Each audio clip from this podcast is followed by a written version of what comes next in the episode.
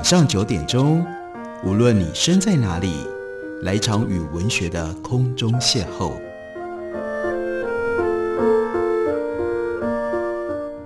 杨照谈书，邀您一同遨游文学世界，认识古今中外的经典之作。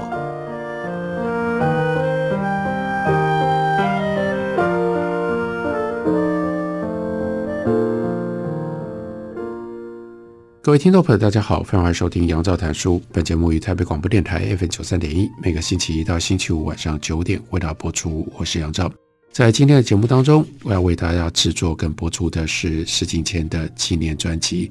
石景谦在去年年底去世了，他原名是 Jonathan Spence。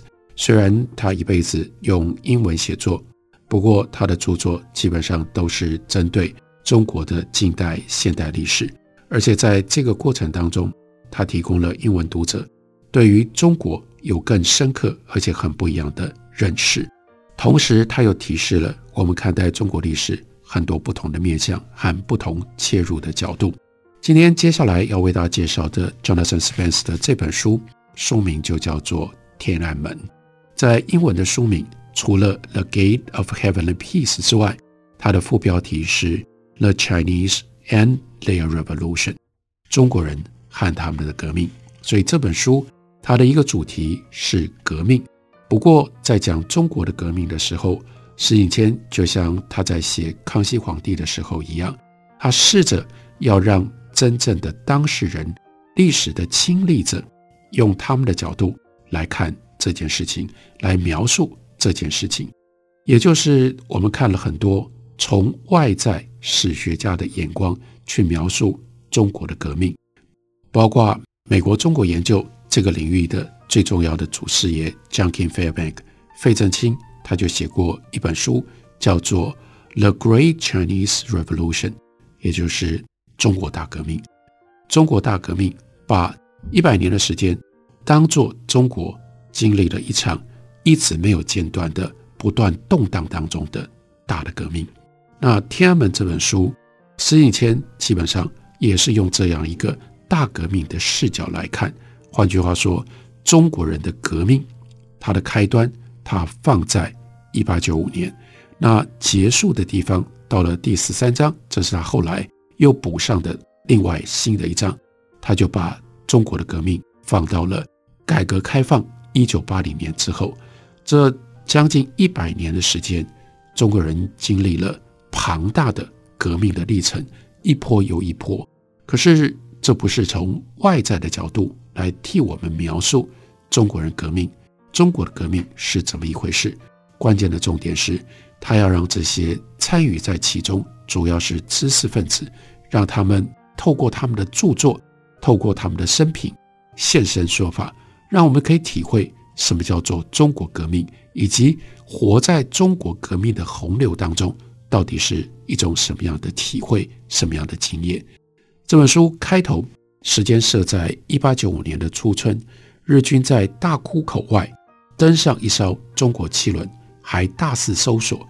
甲午战争从一八九四年八月打到一八九五年的二月，日本势如破竹，重挫了中国海军陆军。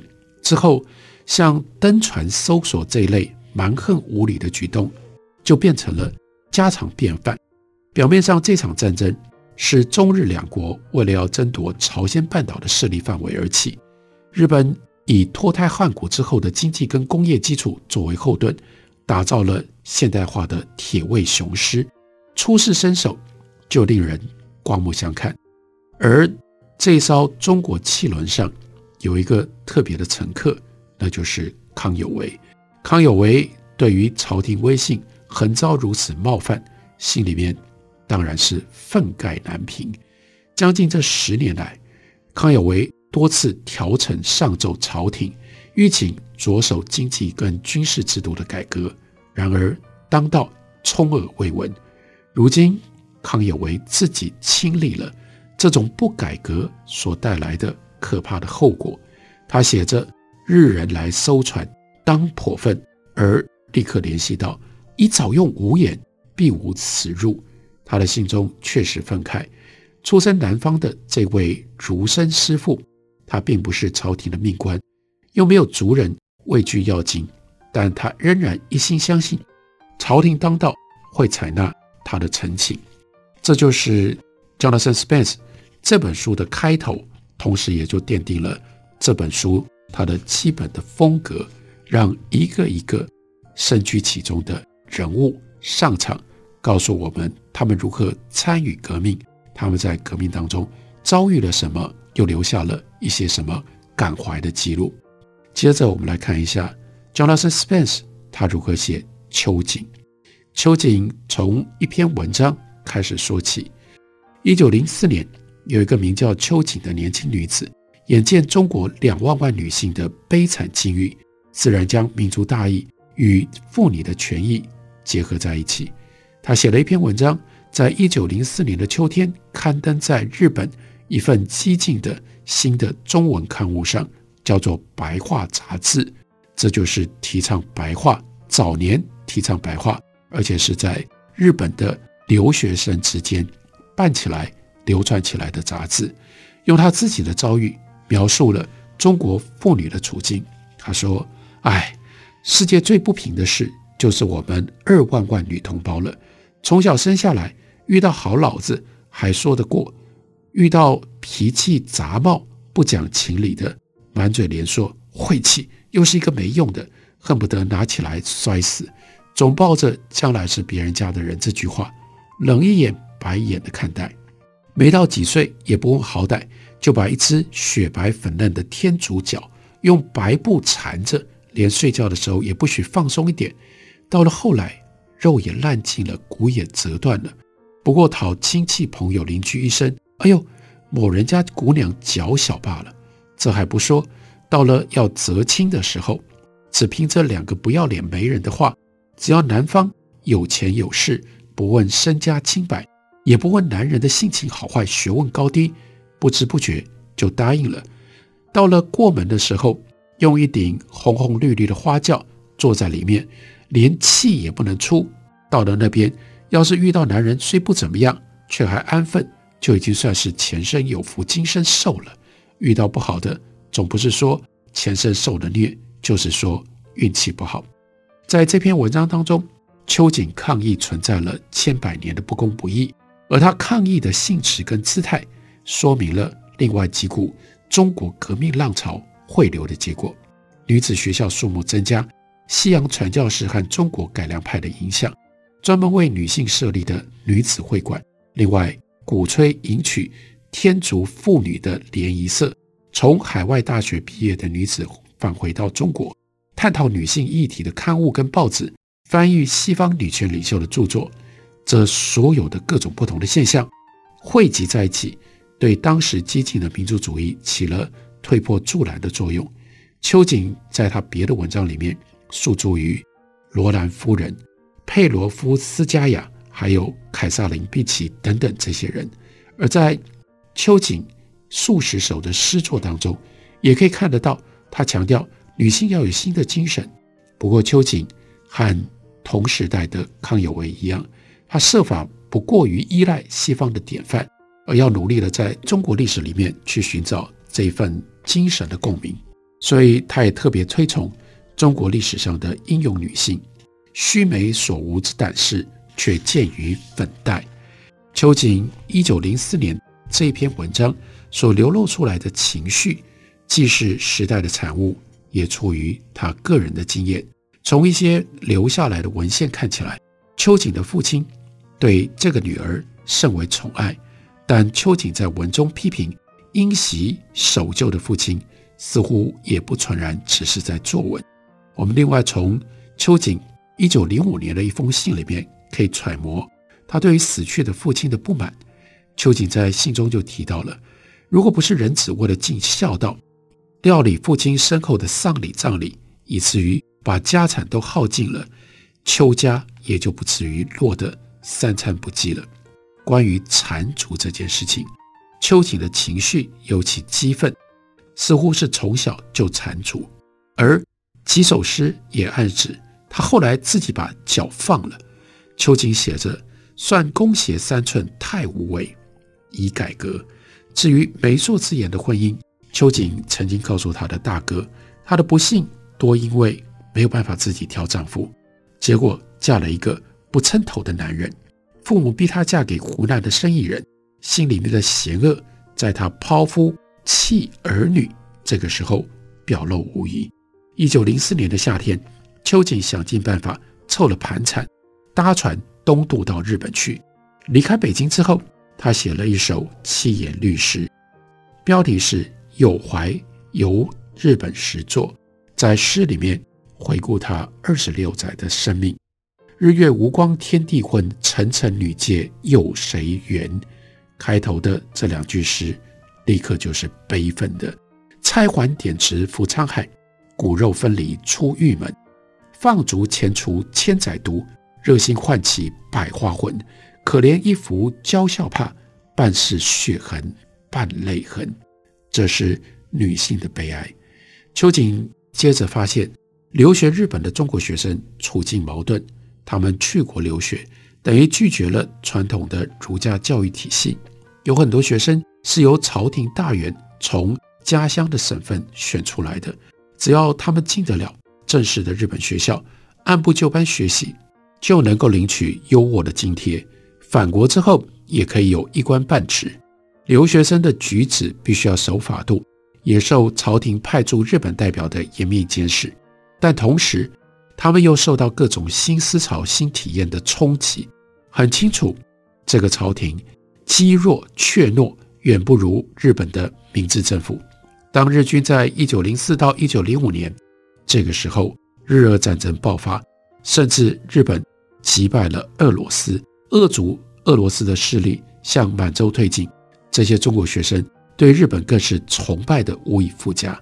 日本的胜利明明白白摆在眼前。证明了明治维新可以让国家强盛，一个亚洲的国家竟然击败了欧洲的强权，让中国人大受鼓舞。而在甲午战争败于日本的耻辱，这个时候也感觉一扫而空。秋瑾还写了一首诗，文气雄浑，胜在日本打赢英智大无信，不顾各国抗议，仍然占领中国河山的狡猾的俄罗斯。相较之下，日本是团结一心。女子都自愿参加红十字会，跟男人一起共赴前线。秋瑾也是在日本认识了一些流亡的排满运动领袖。庚子拳乱事发的时候，秋瑾人就在北京，所以他又亲眼目睹了八国联军入京的耻辱。这个时候，他读了留日中国学生发行的杂志，就为文慷慨陈词，批评满人是不如汉族的劣等人种。高呼就不惜以暗杀作为手段来唤醒国人投身革命，歌颂佩罗夫斯加亚的事迹。秋瑾和卢梭、波兰爱国志士真自由的精神相应和，这是那个时候秋瑾作为一个激进的女性革命家非常独特的表现。我们休息一会儿，等会回来继续聊。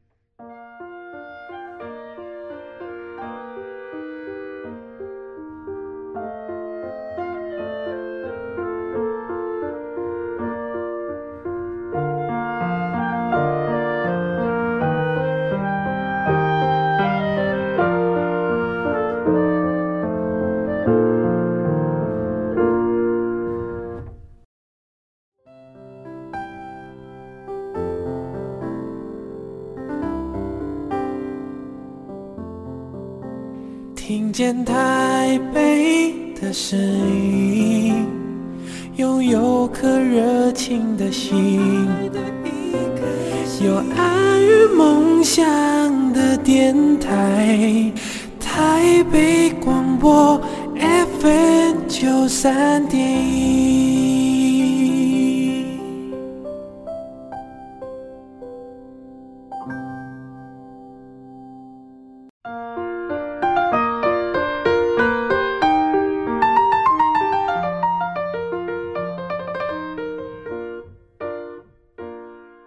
感谢您继续收听《杨照谈书》。本节目以台北广播电台 FM 九三点一，每个星期一到星期五晚上九点为大家播出到九点半。今天为大家介绍的是石景谦的《天安门》。石景谦去世了之后，我们在最近的节目当中为大家直播石景谦纪念专辑。之前的节目为大家介绍陈定山的文存，其中有一篇文章，陈定山回忆他小的时候曾经在家里面见过秋瑾。我们也来同时对比看一下石景谦，他写《天安门》，写中国人和他们的革命，他就把。这些中国革命历史上一些重要的人物，让他们现身说法，站到历史的舞台上，让我们可以体会中国人是如何发动革命，中国人是如何经历革命的。秋瑾离开她的丈夫，抛弃一对儿女，为了要去日本留学。那个时候，留日中国学生通常是以地域来组织同乡会。秋瑾她生在浙江，不过她嫁给了湖南人。生了小孩之后，又一度住在北京，所以呢，不管是浙江、湖南，或者是北京的同乡会，他都有理由有所来往，积极的参与活动。名义上，秋瑾就读于东京实践女学校，不过她的时间大多花在自称叫做“十人团”，这是一个秘密会社上，积极的参与以追求女性平权作为宗旨的进步社团，又为。前面所提到过的这本白话杂志写稿，这份杂志是由东京的中国留学生办的，目的是要发展成为一方园地，能够散播激进的观念，跟康有为派这种改良主义主张相抗衡。秋瑾还加入了更秘密的、更庞大的三合会，设于横滨的海外分会。一九零五年夏天，更进一步的，他就参加了同盟会。因为同盟会叫做同盟，就是以原来的兴中会作为基础，但是把这个时候在日本以及一部分在中国的这些革命的团体，把它结盟连接在一起的。这是孙中山所成立的革命组织。秋瑾这个时候还不太确定要如何拿捏作为一个女革命志士的分寸。她一方面很佩服男同志的武术枪法以及。当时非常重要，制造炸弹的能耐，但是在他的诗作里又感同身受地提到几位女性的友人和他们的渴望和他们的抱负。秋瑾在东京曾经拍了男装的照片，她身穿有三个纽扣的深色西装，大翻领的衬衫，无边的软帽，戴着无边的软帽，穿着灰色的便鞋，手上还要挂着拐杖。秋瑾有一首诗。回首看自己，语带苦涩，俨然在望此何人？峡谷前生悔既深，过世形骸原是幻，未来警戒却疑真。相逢恨晚情应急，仰屋皆时气亦正。他日见于旧时有，唯言今已扫浮尘。秋瑾在日本找到了他自己要追寻的道路。心中非常的兴奋，不过手头始终非常的拮据，跟家人分隔也感觉到凄楚。到了一九零六年初，秋瑾回到了中国，她也没有回到前夫或者是原来娘家家人的身边，她去了上海，跟几个革命党人成了好朋友。上海蓬勃的知识跟政治的环境，让秋瑾他自信可以在这里找到革命的知音。那这个时候，有书报，还有在书报刊登《革命军》这个非常煽动性的文字的周荣，他们这些人虽然被逮捕，受到了审判，到后来周荣死在狱中，但没有浇熄人们对于激变的期盼。这在各个层面、各个新式的学堂都可以看得到。上海有一撮激进的教师知识分子，其中有一些人也在日本念过书。他们就串联协调上海各大反清势力，整合组织成为光复会。在这个时代的脉络底下，所谓光复，要光复的是人民跟国家的主权。革命之子意在弦外，跟康有为想要复辟光绪皇帝的地位跟权力是没有关联的。上海的革命党人，他的目标基本上是排满的，他们的。歃血誓词是光复汉族，还我山河，以身许国，功成身退。秋瑾回国了之后，内经天人交战，一方面想要以渐进改革来提高女权，一方面又要追求翻天覆地的革命。这两股力量虽然有时候彼此应和，但基本上是背道而驰的。秋瑾曾经向他的闺中密友，也是女书法名家吴芝英表示。他觉得自己和其他的年轻革命党人不一样，女子当有学问，求自立，不当事事养起于男子。今新少年动曰革命革命，但无谓革命当治家庭时，所谓男女平权是也。秋瑾因为有这样的一层认识，所以他就在上海创办了《中国女报》，自己写稿，而且在上海附近的一所女子学校教书。从日文选译了一些看护学的教程，帮助女孩将来可以去当护士，可以就业。看来秋瑾也接受自己的估算，如果是透过教育来提升女性的社会地位，要花几十年的时间。但另外一方面，秋瑾又向往将暴力革命付诸行动，受到那些高喊革命的青年所吸引，生怕就这样蹉跎光阴，一无所成。我们。看到他在二十七岁所写的诗里面已经讲到自己老了，痛心自己于世尚无补，这就是那种革命的情绪底下所带来的时间感、急迫感。秋瑾走到这一步，就跟他的表哥徐锡麟有了交集。徐锡麟是绍兴人，一九零六年他三十三岁，半生漂泊，阅历丰富，他也去过日本，参加了光复会。但他拒绝加入孙中山的同盟会，后来还进入军事巡警的机关。光复会的领袖急于想要在浙江举事，认为有徐锡林、有秋瑾可以帮助他们。徐秋两人也这样想，因为这两个人都天不怕地不怕，在任何革命当中一定有这种人的身影。这种无畏，并不是不计一切后果的无畏。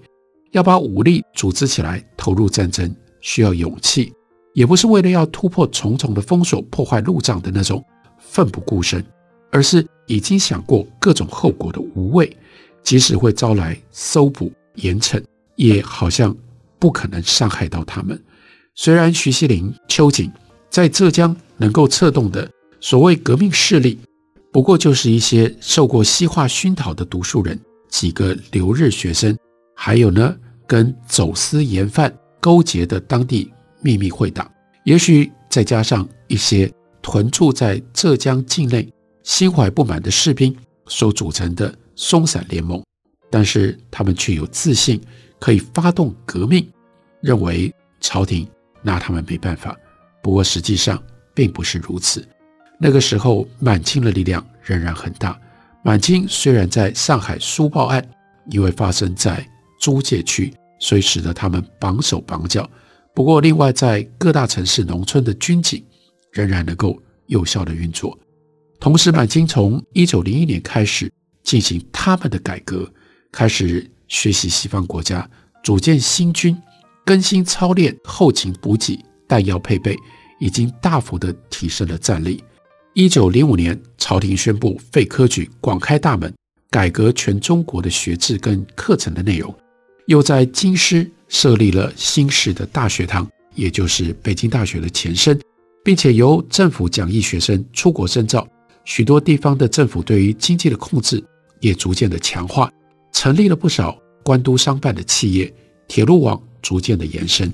徐锡林跟秋瑾，他们唯一能够从这些改革得利的地方，只在于他们以此说服民族志士反对从长计议，虚图革命。因为从长计议就有可能让满清用新的技术跟资源重建他们的地位。秋瑾就是在这种状况底下，一步一步走上他的人生的终结，演完了他人生的最后一幕戏。舞台搭在大通学堂，这一所学堂设在浙江绍兴城西的一个小村落，因为这个地方刚好有废弃的备荒谷仓可供利用，这是浙江革命势力。有勇无谋的明证。徐锡林在一九零五年春天从上海买了武器弹药，就在这一年的夏天创办大通学堂来掩人耳目。成立之后的第一个计划就得到了官府的认可，认为他们是在提供农村乡勇实施为期六个月的训练课程，同时呢，教授英语、日语、体育、美术。大通学堂尽量向绍兴一带同情革命的秘密会党会众招收学生。